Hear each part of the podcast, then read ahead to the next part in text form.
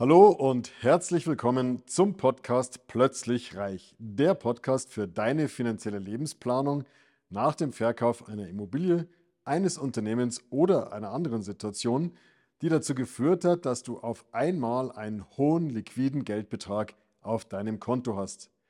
Mein Name ist Markus, Markus Marquardt und ich möchte dir helfen, für dein neues Vermögen eine sichere und rentable Anlagestrategie zu entwickeln, mit der du dich zu jeder Zeit so richtig wohlfühlst und alle deine Ziele und Wünsche sicher und planbar erreichst. Um Gottes Willen, der Euro wird immer schwächer, der Euro kollabiert, der Euro äh, gehört der Vergangenheit an, sowas höre ich immer wieder. Wie kann ich mein Geld schützen? Bleib mal dran und erfahre mehr dazu. Ja, seit einem Jahr hat der Euro im Vergleich zum US-Dollar circa 15% an Wert verloren. Allein in diesem Jahr waren es 10% Kurseinbußen im Vergleich zum US-Dollar. Sprich also, unser Euro wird immer schwächer, die Kaufkraft nimmt massiv ab im Vergleich zum US-Dollar. Jetzt ist natürlich die Frage aufgrund der ganzen Inflation und dieser ganzen Energieproblematik in Europa, was passiert mit unserem Euro? Viele Menschen haben mal wieder die Sorge, dass sich der Euro, dass der Euro der Vergangenheit angehört, dass der Euro nicht mehr weiter existieren wird und kommen auf mich zu mit der Frage, wie kann ich denn mein Geld schützen? Was grundsätzlich mit dem Euro passiert, werden wir sehen. Äh, wer meinen Folgen hier äh, öfter folgt, meinen Kanälen öfter folgt, der weiß, dass ich keine Glaskugel auf dem Tisch habe. Übrigens, wenn du es noch nicht tust, hol es unbedingt nach. Abonniere den Kanal, dann verpasst du auch nichts. Also ich habe keine Glaskugel auf dem Tisch, bedeutet also, ich kann nicht in die Zukunft gucken. Was mit unserem Euro passiert, kann keiner seriös beantworten. Wir wissen es nicht.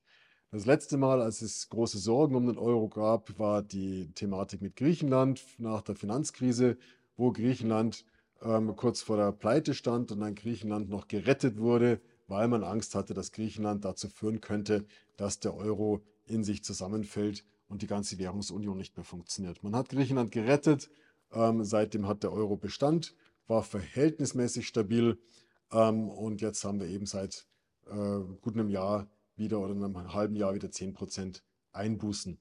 Jetzt kommt die gleiche Thematik wieder auf. Die Frage ist wieder, was passiert mit dem Euro? Wir wissen es nicht.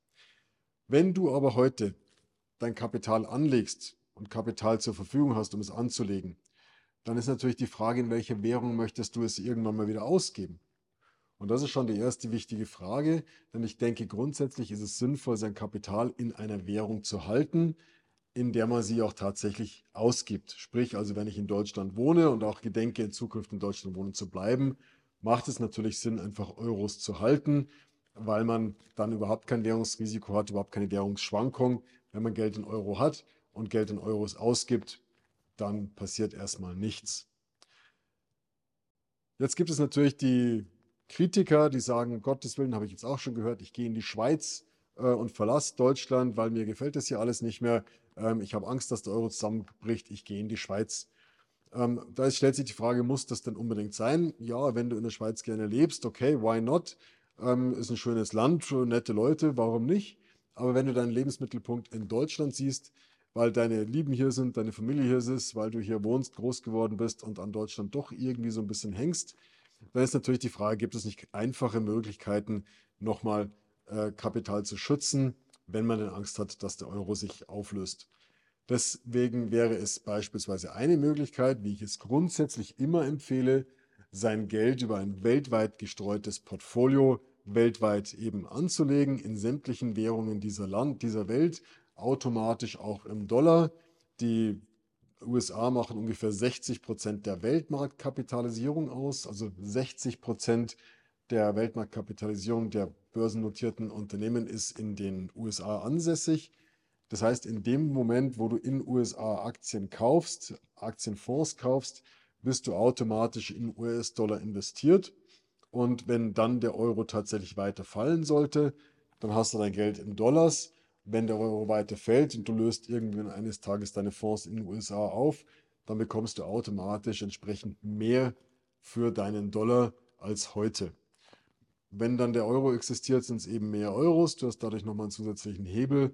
Wenn es irgendwie die D-Mark oder irgendeine andere Währung wieder wäre, ist es halt entsprechend das andere Pendant. Du könntest aber hier sehr, sehr bequem aus dem Euro raus in eine andere Währung, wenn du hier Angst hast, dass, dass der Euro irgendwie in Mitleidenschaft weitergezogen wird. Du kannst ja ganz normal in Deutschland wohnen bleiben, kannst ganz normal deine Portfolios in Deutschland halten, aber im Portfolio sind eben US-Werte drin, in US-Dollar gelistet und das ist aus meiner Sicht der bequemste Weg, sich nochmal auf der Währungsseite zu diversifizieren.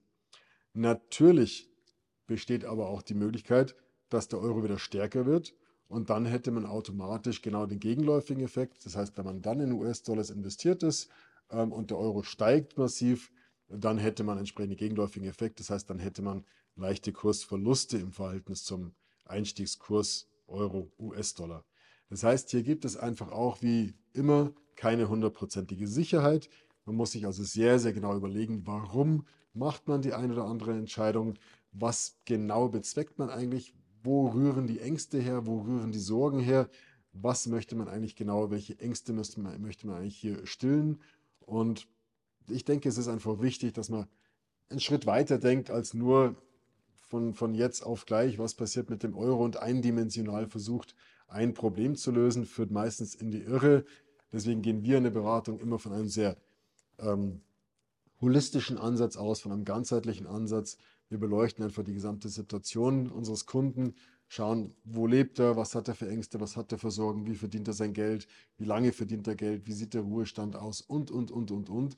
Und versuchen dann eine Lösung, eine Strategie zu entwickeln, die einfach insgesamt zu ihm, zu seiner Person passt und zu seinen Ängsten.